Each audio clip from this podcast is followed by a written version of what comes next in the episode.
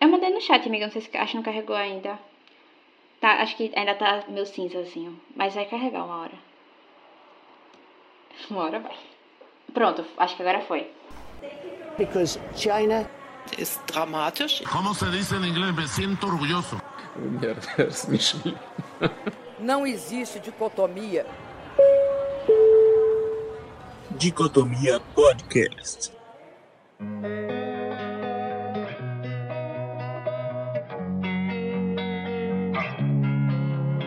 Olá, ouvinte do Dicotomia Podcast. E aí, como você está? Espero que esteja tudo bem. Nesse episódio, vamos falar sobre a pandemia de coronavírus e a sua relação com as relações internacionais. Dois anos já se passaram desde que a OMS anunciou a pandemia de coronavírus e muita, mais tipo assim, muitas coisas aconteceram durante esse tempo. E com isso, né, também pesquisas e estudos foram desenvolvidos durante esse cenário de incerteza, de insegurança e de medo, e assim também conseguimos algumas respostas, mas também mais dúvidas e mais perguntas. E é por isso que eu e Paula, manda um oi aí, Paulane. Olá, galera que nos ouve. Como vocês estão? Então vamos tentar ao máximo trazer algumas questões relacionadas ao impacto e aos desafios da pandemia nas relações internacionais. Então, acho que para a gente começar assim os, os nossos debates sobre a Covid, esses dois anos, depois desses dois anos, é, a gente tem que lembrar que a crise advinda da pandemia ela é tanto um problema político quanto uma tragédia de saúde pública. É muito difícil para a gente falar sobre a Covid, falar dentro do âmbito das relações internacionais e acabar não citando como ela afetou o dia a dia, é, a forma como as pessoas lidaram no, no, seu cotidiano com essa tragédia que está sendo, apesar de agora ter melhorado bastante a situação, da Covid-19 nas nossas vidas, não é não, amiga? Sim, sim, né? Foi um evento global e, e único em nosso tempo. E a gente também, como você mesmo falou, é, a gente também tem que entender que o coronavírus ele atacou pessoas, né? E a pandemia, ela atacou, no caso, a sociedade, as sociedades e seus governos, né? Então, a gente acaba meio que pensando por, por esses dois lados. Esse novo vírus, ele acaba atingindo nós, seres humanos, né? De maneira muito forte, digamos assim. E, e foi muito surpreendente também. Mas também a, o contexto pandêmico, ele, no caso, ataca governos nacionais, ele ataca, no caso, também as organizações internacionais, né, as OIs. É, o nosso corpo humano, nós como seres humanos, é, nós não sabemos como reagir. Foi como é um vírus novo. Nosso corpo não estava preparado para reagir a esse vírus e também os governos e as organizações internacionais também não estavam preparadas para poder encarar esse vírus e também encarar todo esse cenário de pandemia, né? Então, para poder falar um pouquinho hoje, eu vou usar um, um artigo muito interessante de dois autores, o Lima Gonçalves, que eu vou deixar lá no Instagram, que eles vão ressaltar alguns pontos que eu também vou trazer aqui alguma dessas questões alguns, e algum desses pontos. Bem, né? O que diversos analistas sempre estavam ressaltando é justamente a questão da falta de preparo para situações como essas. E claro que como a pandemia do coronavírus nos atingiu, foram assim em proporções inimagináveis eu me questiono, e outras pessoas também tenho certeza que se questionam, se realmente seria possível mesmo ter esse preparo prévio para essa situação, se governos e organizações internacionais realmente teriam essa capacidade. Realmente, amiga, é uma questão e tanto para se pensar assim. Será que teria sido muito diferente? Tipo, existe a possibilidade de ter sido diferente. Isso parece um pouco claro pra gente, mas teria sido muito diferente do que aconteceu. É, é, meio, é meio complicado de se resolver essa questão. E a gente também consegue observar que, mesmo sendo uma pandemia que teve uma proporção, como eu já tinha dito, inimaginável, né, digamos assim. Durante a nossa história, durante a história da humanidade, outras pandemias também já aconteceram. Como eu também trago aqui como exemplo é a questão da influenza, que é mais ou menos 100 anos atrás, né? A gente viu que o mundo vivenciou essa pandemia que foi causada por uma gripe também. Então a gente viu o quanto uma gripe poderia causar num cenário internacional. A influenza também é conhecida como a gripe espanhola. Alguns estudos apontam que ela pode ter ocorrido o seu surgimento nos Estados Unidos ou na França e foi desencadeada durante a Primeira Guerra Mundial. Então, imagine como foi complicado nesse período, né?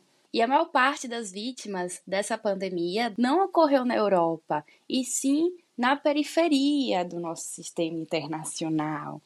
Então, até trago aqui um dado de um historiador, ele é historiador e urbanista, é o Mike Davis. Entre 12 milhões e 19 milhões de mortes ocorreram apenas na Índia.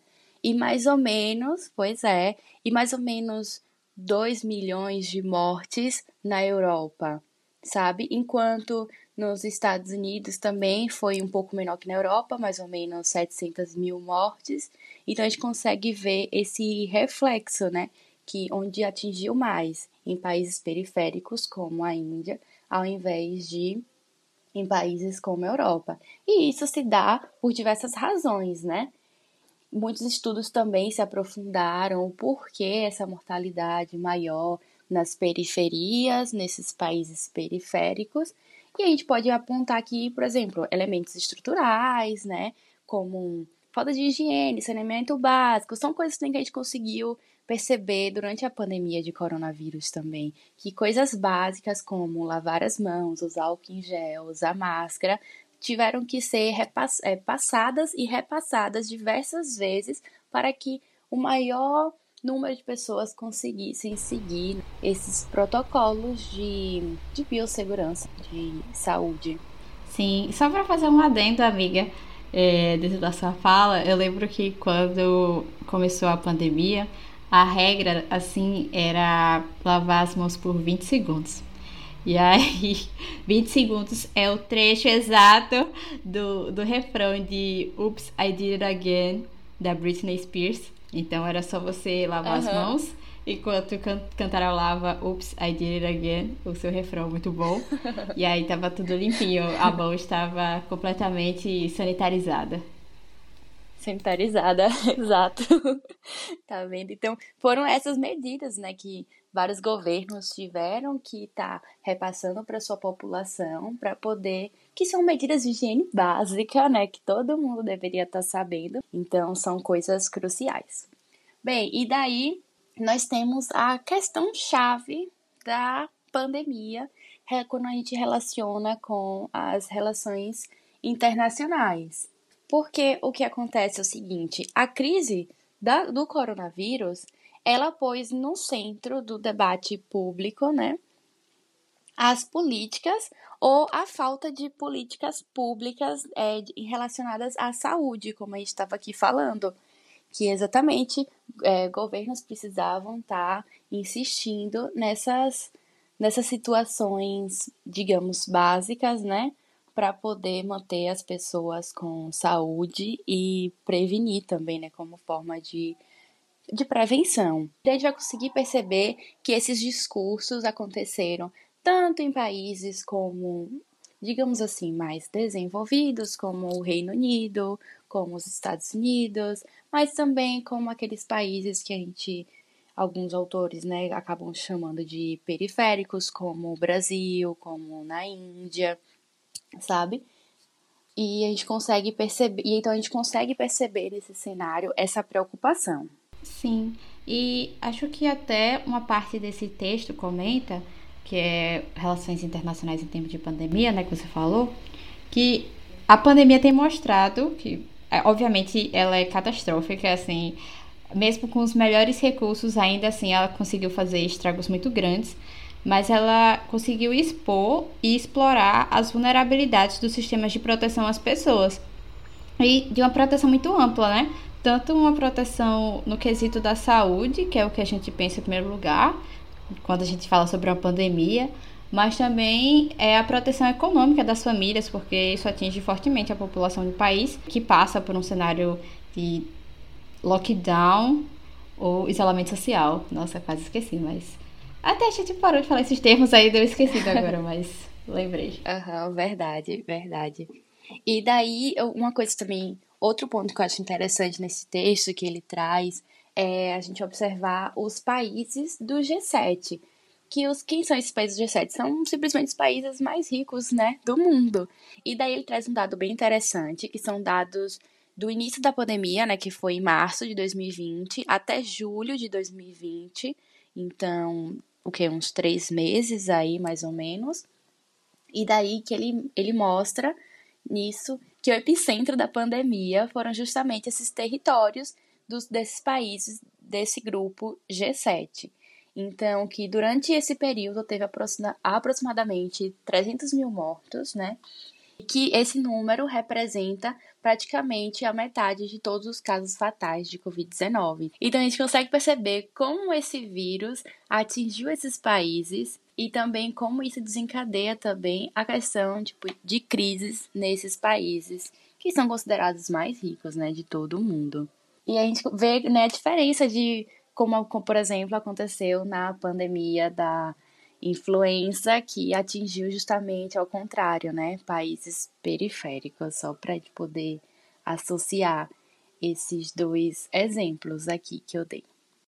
Sim, sim. É interessante que logo no começo assim da pandemia, principalmente naquela época que teve uma grande quantidade de mortes na Itália, como foi bastante chocante assim, né? Porque parecia muito uhum. na TV, o pessoal assim sendo internado, as suas praticamente fantasmas, vamos dizer desse, dessa forma. E a comoção. Agora também é um pouco chocante viver na nossa realidade, porque muito, é, pouco tempo depois o Brasil começou uma escalada muito grande né, de mortes. E parecia que aquilo já tinha virado. É claro que teve aquele choque inicial de alguns meses, mas depois de um tempo parecia que aquilo já tinha virado rotina na nossa vida, né? Então hoje em dia a gente já vê que morreu, sei lá, 10 mil pessoas no dia, 5 mil, 500 pessoas.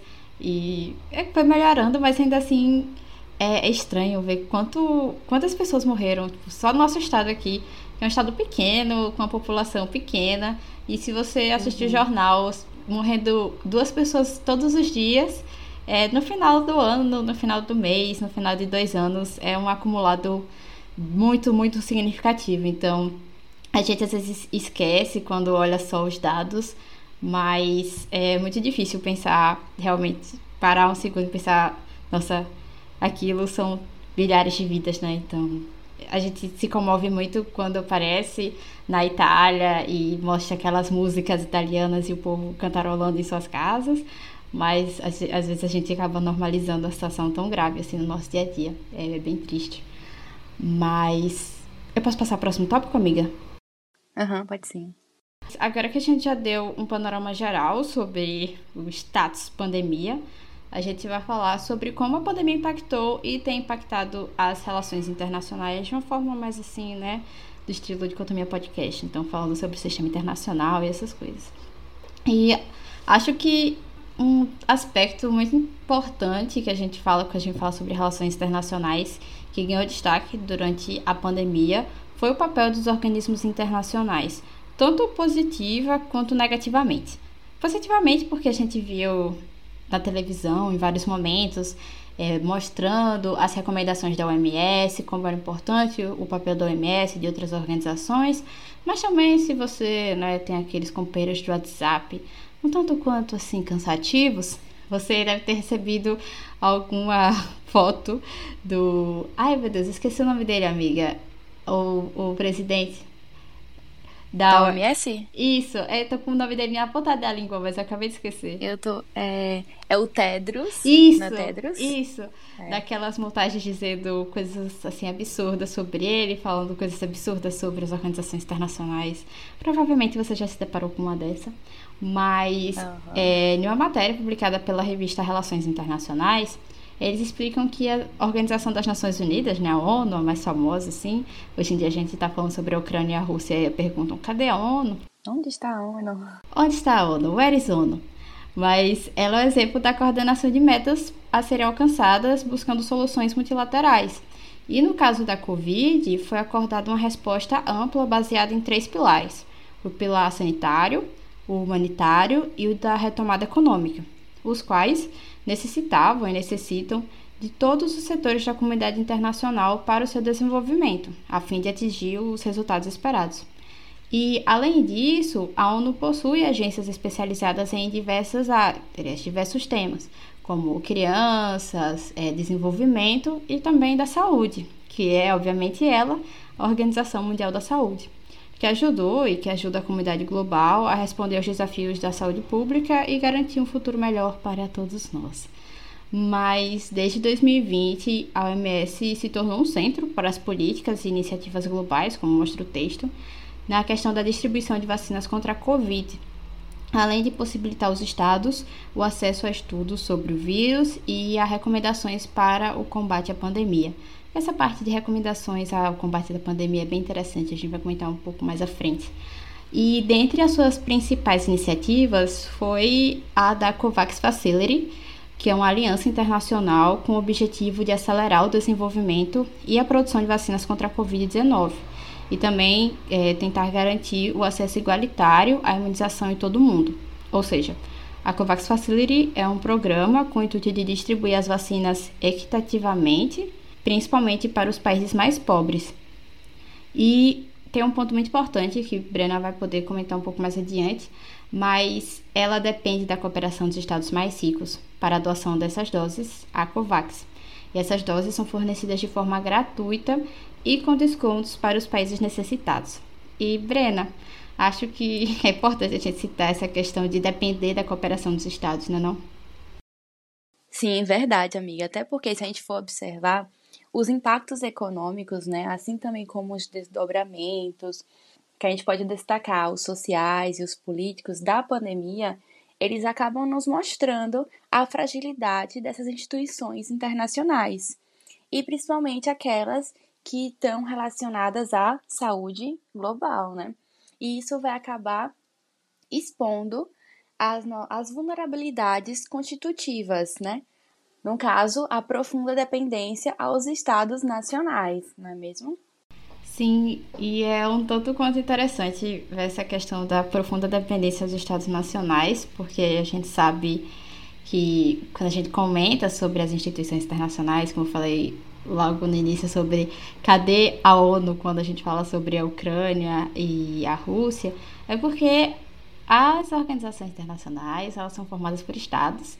Então, quando você faz, ah, vamos fazer um programa, um consórcio, iniciativa dentro dessas instituições, elas precisam ser aceitas e principalmente seguidas, né, pelos estados nacionais para que elas consigam ter uma continuidade e chegar aos resultados alcançados, que, ao, e chegar aos resultados esperados.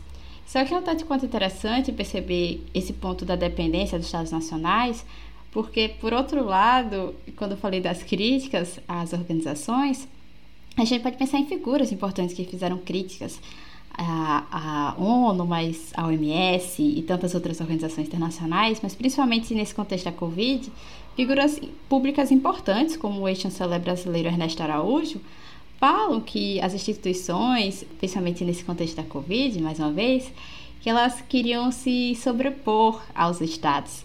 Elas queriam ter um poder supranacional e elas seriam coordenadas sob a égide de uma nova formulação, de uma reformulação global contra a liberdade. Então, a gente vai procurar se tem os vídeos, porque os textos escritos, transcritos no site do MRE vocês podem encontrar com muita facilidade. É só ir MRE e discursos e vocês vão encontrar lá. Mas se a gente tiver o áudio, a gente vai inserir aqui no episódio. Porque em setembro de 2020, o nosso ex-chanceler ele fez uma série de discursos que continham críticas fortíssimas às organizações internacionais, principalmente a OMS, no que se refere ao combate à pandemia. Ele falou que as ações da OMS estavam extremamente aquém das expectativas e que elas queriam ser órgãos de controle da verdade, que queriam, é bem estranho assim, e que queriam impor o sanitariamente correto.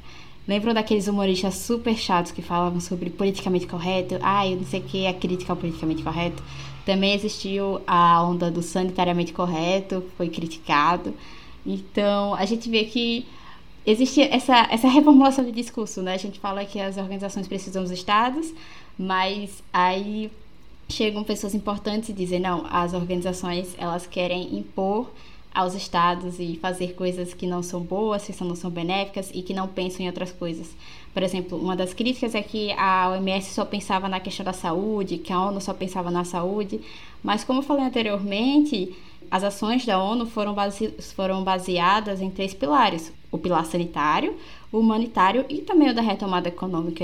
essa parte não foi ignorada, mas nos discursos muitas vezes apareciam como se não ligassem para o retorno econômico, para as vidas que estariam sendo é, afetadas pela, pelo desemprego e todas essas coisas, né? Então a gente tem que sempre prestar bastante atenção nisso. É fundamental que, eh, diante de uma emergência como essa, não surjam é, pretensões de estabelecer é, órgãos de controle da verdade. Né?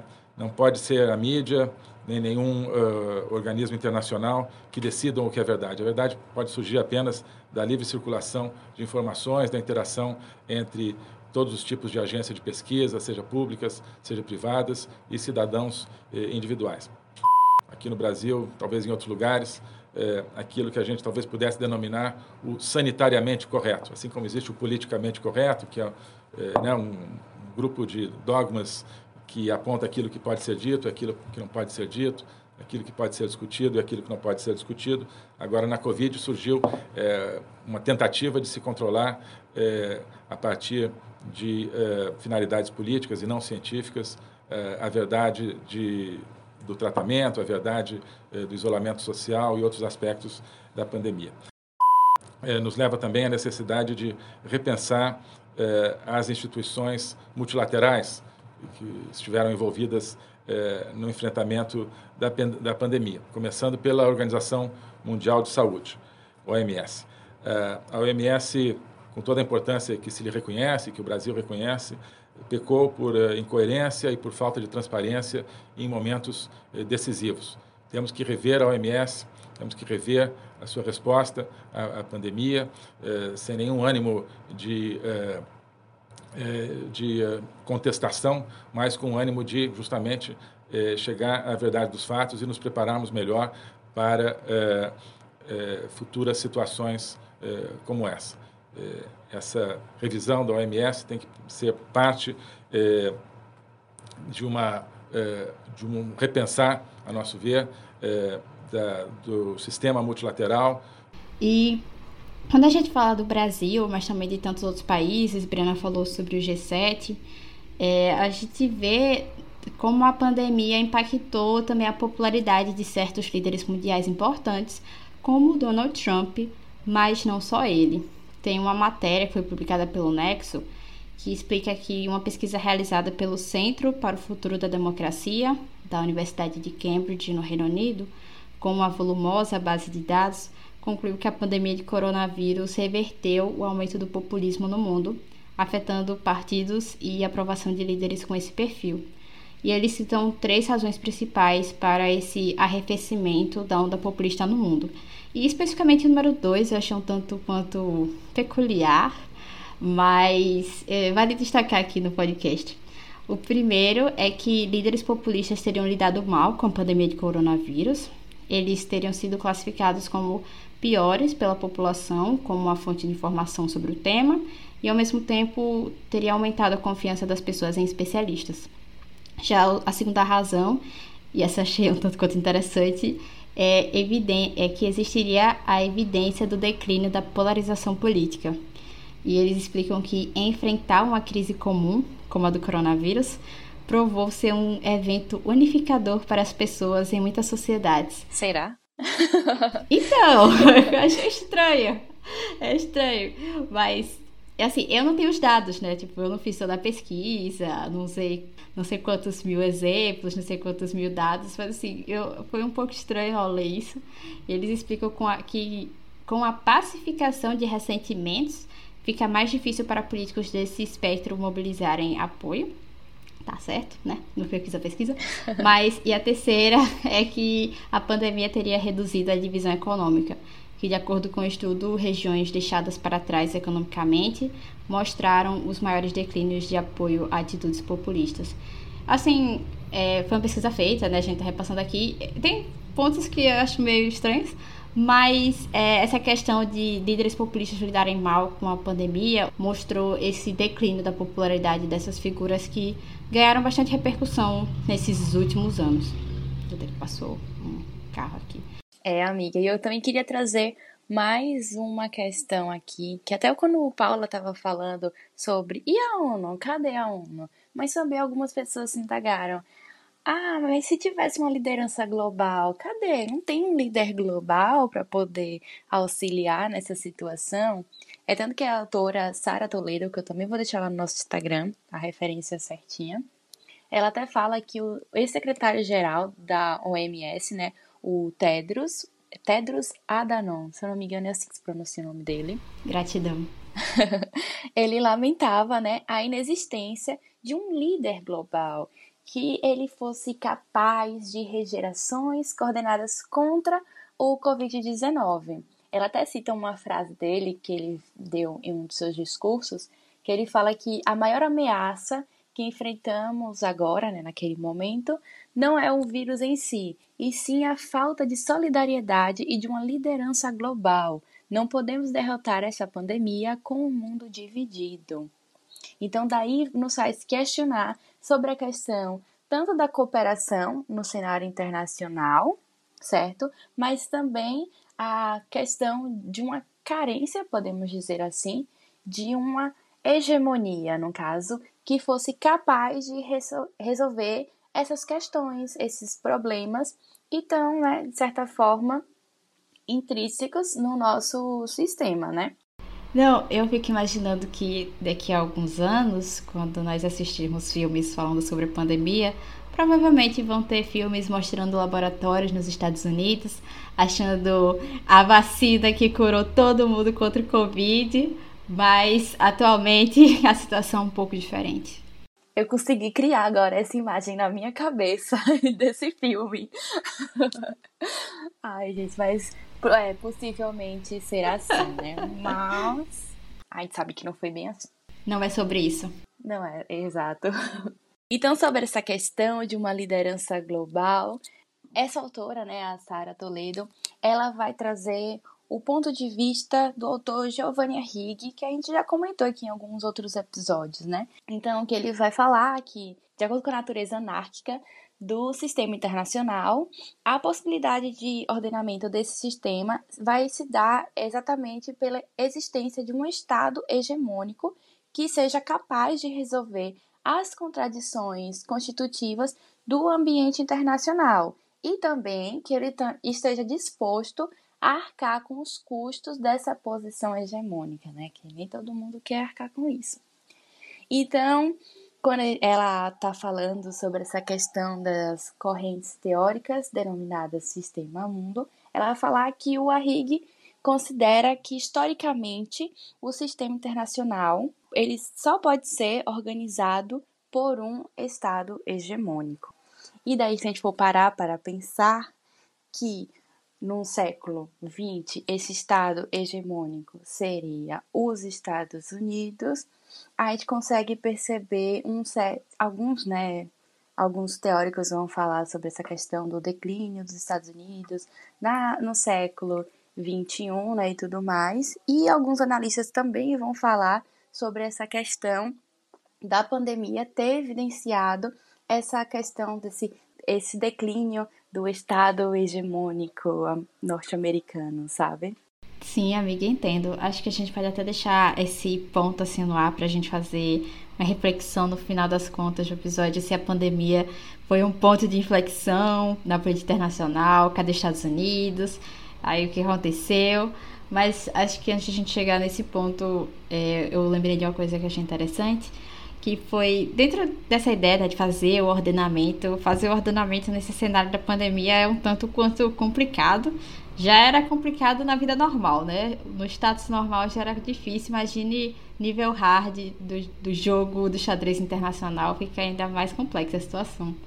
E eu lembrei do texto, de um texto que aparece no boletim do NEAI, que é do Araújo e do Máquio, que eles falam sobre a sobreposição dos problemas. Porque durante a pandemia teve a sobreposição dos impactos sistêmicos, econômicos, políticos e sociais que foram ocasionados pela pandemia e que resultou um contexto cuja a complexidade tem demandado uma estratégia de enfrentamento multifacetado.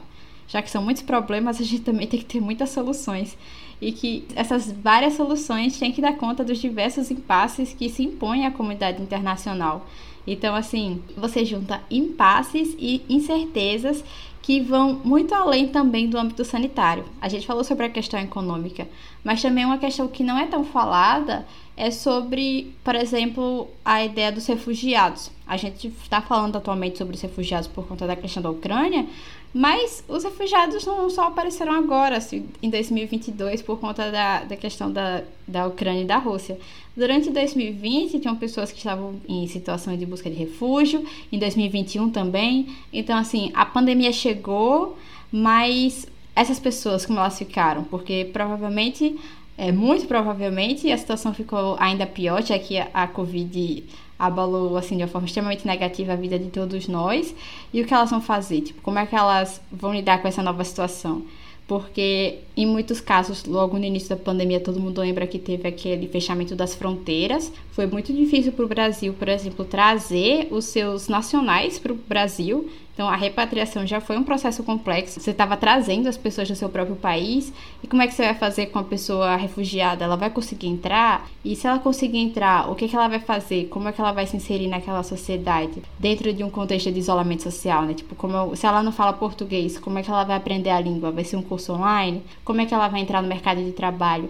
Então, assim, são múltiplas camadas de problemas que foram assim agravados na pandemia. A gente só fala, a gente só fala muitas vezes só da questão da saúde, só da questão do, do emprego, da economia, mas aí depois você vai vendo todos os outros problemas que são somados ao problema saúde e problema é, economia, né? E aí agora a gente pode passar para a última parte do nosso episódio de hoje, que é pensar Seria a pandemia um ponto de inflexão na política internacional, Brena Guedes? Você acha, sim? Qual a sua opinião? Uh, é complicado, né, pensar nisso. Inclusive, quando a gente estava preparando, né, esse episódio, a gente estava tava aqui vendo algumas coisas para colocar na pauta. Eu estava pensando nessa, nessa questão. E aí? É uma inflexão? Não é? E eu realmente ainda não cheguei a uma conclusão, amiga. E você? Olha, eu também fiquei assim na minha dúvida, né? Aí eu fui ler uns textos, assim, teve um que meu amigo Enio recomendou, que achei o nome um tanto quanto interessante. O nome do texto é The Song Remains the Same: International Relations After COVID-19. Caraca, hein? valeu aqui o curso de inglês, patrocínio Incorporação Paula Renata, mas o texto vai estar lá nas nossas referências do Instagram. E no final das contas, ele faz essa análise né, sobre como ficou ou ficará as relações internacionais depois da Covid. E assim, a conclusão dos autores, do autor, na verdade, é que se a gente enxergar a distribuição de poder e a distribuição de interesses, o efeito da Covid só foi de reforçar levemente o status quo. Na opinião do autor, a Covid revelou as fontes do poder chinês e do poder dos Estados Unidos sem minar as fundações de nenhum desses poderes. Então, a pandemia teria destacado as tendências nacionalistas e o protecionismo em ambas as grandes potências. No final das contas, parece que o mundo não mudou tanto assim. Talvez um exemplo mais fácil de se entender, porque eu usei todas essas palavras de textos acadêmicos, mas a gente falou no início do, do episódio sobre a COVAX Facility, que tinha o intuito de levar vacinas para os países mais pobres, e a gente viu qual, o, todo o problema que teve, né? A gente, no final das contas, acabou sim tendo assimetrias e desigualdades na distribuição das vacinas no mundo. Se vocês procurarem no Google é, distribuição de vacinas no mundo, vocês vão ver muito facilmente que não foi a mesma distribuição. Muitos é, países tiveram tantas vacinas que foram doadas, assim, tipo Estados Unidos dando dose da Janssen, enquanto outros países não tiveram essa, esse mesmo acesso a doses de vacina contra a Covid. Então, assim, o mundo não ficou talvez mais amigo, as pessoas talvez não se, não se tornaram mais solidárias, as desigualdades talvez não tenham desaparecido. Então, acho que no final das contas a gente voltou para onde a gente estava, sabe? Triste. Verdade. E, e uma coisa que essa questão que você trouxe me fez pensar também uma questão que já existia crises estruturais antes de começar a pandemia que com certeza, né, foram agravadas e que agravaram também as, a questão de todo esse cenário de pandemia, né? Sim. Assim, as coisas parecem que já estavam indo no seu caminho. A pandemia veio, fez um, um chacoalhado no meio, mas elas não pareceram muito diferentes no final. O resultado não foi muito diferente do início, né? Acho que esse final de episódio não foi tão otimista assim, mas é desse jeito que a gente vai terminar hoje com a reflexão. Vocês acham que. É, a gente pode deixar essa pergunta lá no Spotify. Se você escuta a gente pelo Spotify, dá pra deixar um, um, uma questão. Vocês podem dizer sim ou não. Mas vocês acham que a pandemia foi um ponto de inflexão na política internacional?